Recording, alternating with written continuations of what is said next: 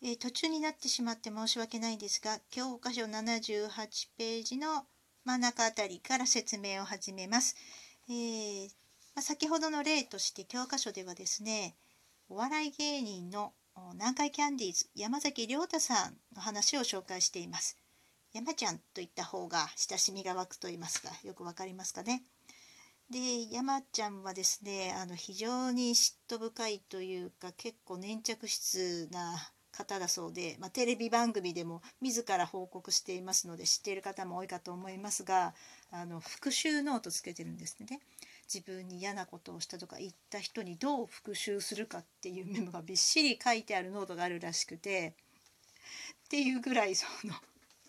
結構ねあのいろいろな感情が渦巻くタイプのようなんですけれどもねでその彼が最も激しい嫉妬心を抱いた時というのが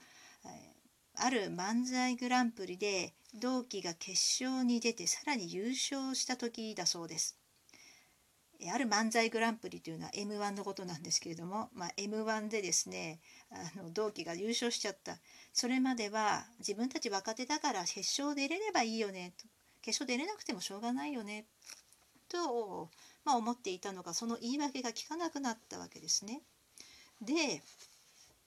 まあ、元からその粘着質の山ちゃんですからもう心に火がついた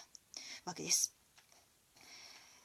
でまあ、もちろん復習ノート書いてますからもう悪性妬みも結構強いんですけれどもでもその悪性妬みがあるからゆえにどうすれば自分のパフォーマンスが上がるかも考えることができたわけですね。あの自分自身を振り返るっていうのはなかなかきつい作業でですね特にその冷静に見るというのは難しくて、まあ、途中で放り出したくなることでもあるんですけどもでももうあいつにけは負けたくないとかねなんであいつがという思いがあるからこそ努力を重ねていけたと。であの山ちゃん本でも書いてあるんですけどもそのその妬みを感じた相手をただ否定するわけではなくてなんであいつはいい笑いができるんだっていう研究も熱心に行ったそうなんですけどね。まあ、だからある種何て言うんだろうその妬みを感じる相手っていうのは自分にとっての見本でもあると。何が自分にあなくて向こうにはあるのかとかねどうすればその成功に至れるのかというヒントを持っている人物でもあるわけです。まあ、山ちゃんもそう考えてですねその次の年の m 1に向けてあのひたむきな努力を続けていったと。でその m 1が始まる時期な始まる時期になってですね、えー、メモを書いたそのノートは100冊近くまであったそうです。そのしずちゃんですよね 相手がね。しずちゃんのボケに対して突っ込む時のその秒数とかねこの秒数だと笑いが一番こう大きくなるとかそういう本当に細かいこともうアスリートレベルですよね。その努力を積み重ねていったことがああの山ちゃんの本には書いてありました。で山ちゃんのセリフなんですけどねその本にあった。嫌なことがあった時ただ闇雲に腐るだけでなくこれがどういう形で自分にメリットになるかを考え努力すると、まあ、だからいい意味で欲深いもうこんな辛い思いしてるんだからもうただであのただでは転ばないっていうことですよね。そのようにして悪性妬みをあの非常に質の高いガソリンに変えていくこともできるというあの本当にいい例だと思います。まあ、余談になりますけどねこの山ちゃんの本も本当にいい本なんですよねタイトルが「天才は諦めた」なんですけどいやこの人はお笑いの天才だなと感じざるを得ないと言いますかね、まあ、内容なんですけど、まあ、それと同じぐらいねその一番最後に書いてあるあのオードリーの若林くんの文章もいいんですよね。その山ちゃんの文章がて若林くんの文章が出てきて何て言うんでしょうまたさらによくお互いの文章が良くなるっていうあの本ですのでまあ、お笑いの本っていうとねその斜めに見られる向きもあるんですけれども一つのことを突き詰めて、えー、取り組んでいる人の本というのはいろいろな意味で参考になりますのでであの文庫でも出ていますので関心がある方はあの手に取ってください。では続けてノート3ページ教科書78ページに、はい、あ78ページそのまんまか78ページの括弧に自分を見つめるに入ります。でこれはあ嫉妬を感じた時つまりその比較過程に陥った時に取る方法の2つ目ですね。でここではですね、えーアクテアクセプタンスコミットメントセラピーに基づいた方法を紹介します。このアクセプタンスコミットメントセラピー英単語の頭文字を取って ACT あるいはアクトと呼ばれている心理療法なんですが近年の臨床心理学で注目を浴びている理論です。でただその理論がその理論上も難解なんですけれどもあのこういう心理療法ですって説明するのが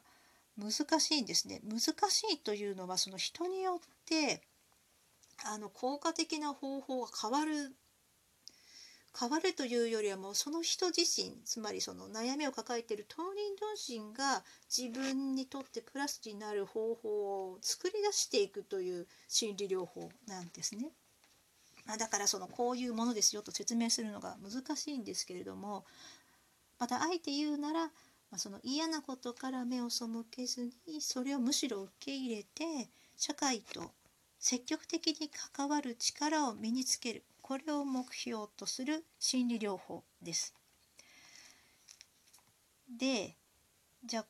この目標をどう達成するかというとそのアクトでは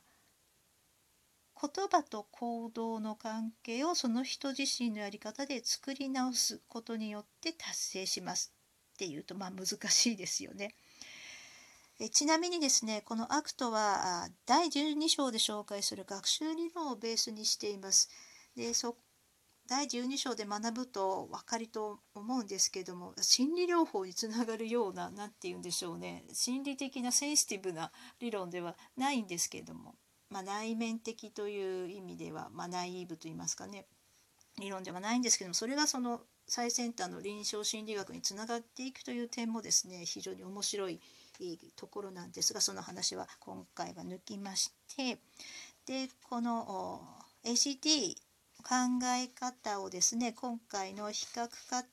になぞらえて応用していくとどうなるかを説明していきます。またさらにこの ACT を使った方法として2つ紹介をしています。まあ、1つが P70 教科書79ページ目ある丸1諦めるです。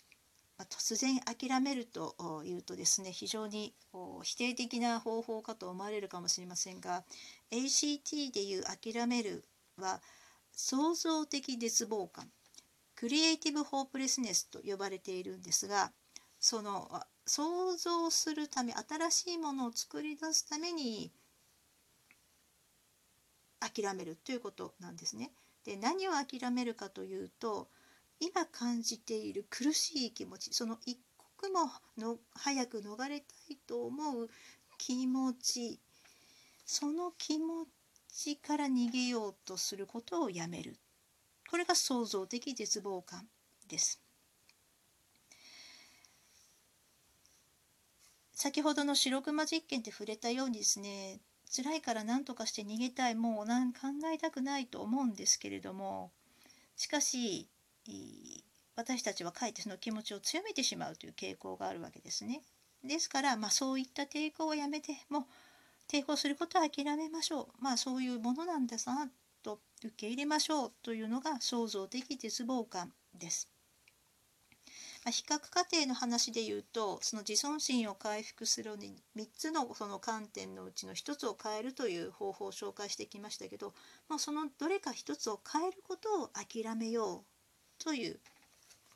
のがこの創造的絶望感から考えられる方法なんですね。